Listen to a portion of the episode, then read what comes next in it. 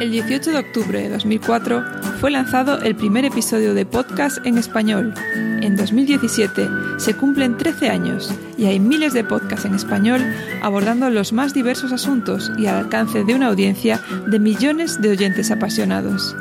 Sí, podcast es pasión. Los podcasts apasionan a quien los hace y a quien los oye. Los podcasts informan, divierten, educan, cambian opiniones. Por eso, te invitamos a celebrar con nosotros este decimotercer aniversario, divulgando y acompañando el hashtag Día del Podcast. Ah, pero ¿no sabes lo que es el podcast? Entonces accede a diadelpodcast.com y empieza a descubrir todo lo que pueden aportar los podcasts. El Día del Podcast es una iniciativa colectiva para promover los podcasts en español.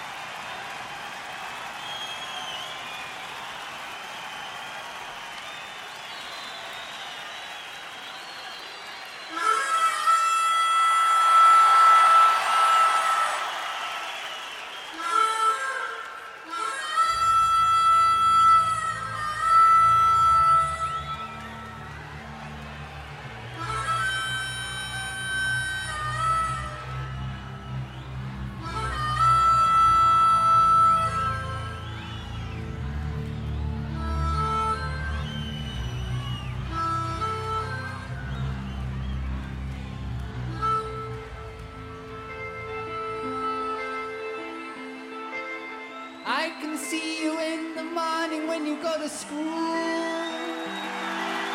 Don't forget your books, you know you gotta learn the golden rule. The teacher tells you stop your play and get on with your work. And to be like Johnny Too Good, well don't you know he never shirks.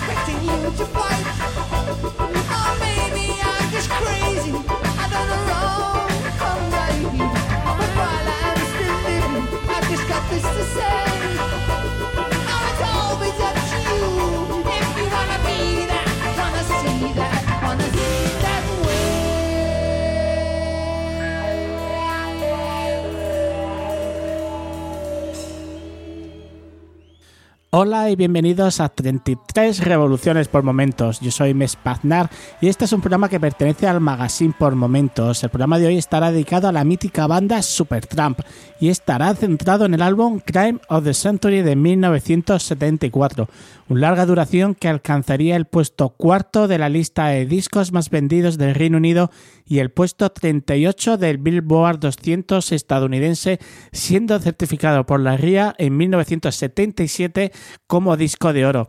En esta ocasión vamos a editar el programa no con las versiones publicadas originalmente en este LP, sino sus versiones en directo extraídas de la grabación de su concierto en París en 1980, un concierto donde aún formaba parte todos los integrantes de la banda que lanzaron Crime of the Century y consiguiendo que en este directo las canciones alcanzara su máxima expresión. La historia de Supertramp comienza en 1969 cuando un millonario holandés dejó de financiar a un grupo llamado The Joint y del que formaba parte Rick Davis como teclista. A pesar de que la inversión no le había salido bien a August Michigan, este tenía la impresión de que Davis podía haber dado más de lo que The Joint le había permitido, y esa fe le dio pie a proponerle que creara desde cero un nuevo grupo con su respaldo financiero, a lo que Davis no dudó ni un momento en decir que sí.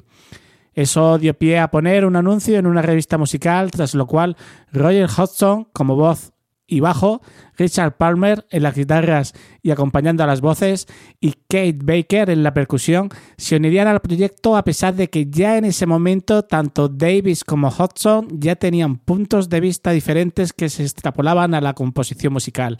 El primero iba por el camino del blues y el jazz, mientras que el segundo tenía una visión más comercial de la música, estando muy aficionado al pop y a la psicodelia.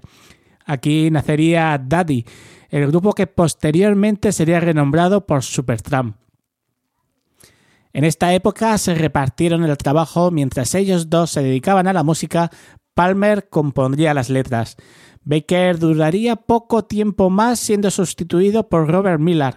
Tras unos meses de ensayos, se dirigieron a Múnich donde tocarían en directo los cuatro temas que habían compuesto y que se reflejaría en el documental Supertramp Portrait de 1970. Durante este periodo que transcurrió entre la creación del grupo en 1969 y 1972, cambiaron de nombre ya que temían que hubiera confusiones por parte del público con otro grupo de la época, por lo que decidieron cambiar nombre por el ya conocido Supertramp, un nombre escogido del título de un libro de W. H. Davis, The Autography of a Supertramp. El grupo fue la primera banda británica que firmaría con la extensión americana de la AIM en el Reino Unido, publicando su primer LP el 14 de julio de 1970, llevando dicha publicación también a Canadá. Este álbum no supuso un gran éxito y solo se editaría en Estados Unidos a finales de 1977. Después de este primer álbum, el grupo no paraba de cambiar durante los seis meses siguientes. Tras la salida de Baker, le tocaría el turno Palmer, y tras él, le seguiría Miller, tras sufrir un colapso nervioso durante una gira por Noruega que fue un auténtico desastre.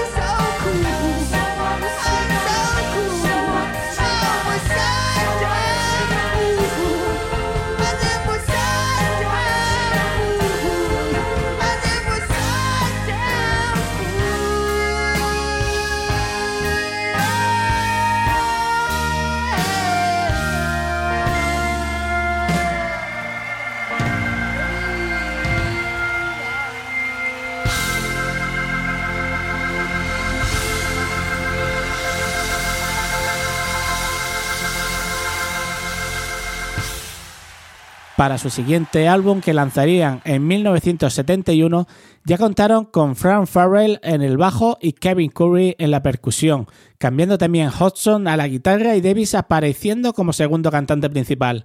Este disco, que sí se lanzaría al mismo tiempo en el Reino Unido de América, tuvo un éxito aún peor que el anterior, llegando a provocar que en 1972 el millonario holandés retirara su financiación al grupo definitivamente.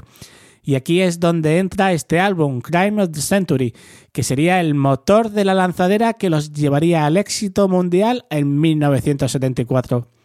El disco que da título a este programa es el tercer álbum de la banda británica y el primero en el que formaron parte del grupo el batería Bob Siebenger, el saxofonista John Halliwell y el bajista Dougie Thompson, siendo publicado por AM el 21 de septiembre de 1974, convirtiéndose en el primer éxito comercial del grupo a ambos lados del Atlántico de la banda gracias a los sencillos Dreamer y Bloody Will Right. La incorporación de estos tres nuevos músicos se debió a que tras el fracaso comercial de los dos primeros trabajos de estudio de Supertramp, el grupo se separó quedando Rick Davis y Roger Hodgson al mando del mismo, incluyendo para Time of the Century a estos tres nuevos compañeros.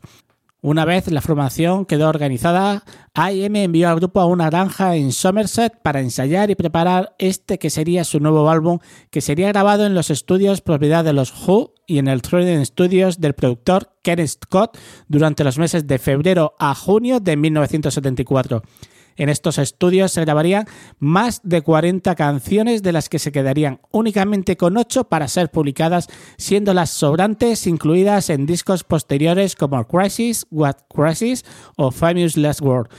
Estas más de 40 canciones fueron acreditadas tanto a Rick Davis como a Roger Hodgson, porque formaba parte de su contrato, pero cada uno hizo las suyas ya que no colaboraban y componían por separado la mayoría de sus canciones. Por ejemplo, Asylum fue compuesta únicamente por Rick Davis, pero en los créditos de la canción aparecen los dos. Así también pasa con Hide in Yourself, que fue escrita exclusivamente por Hodgson.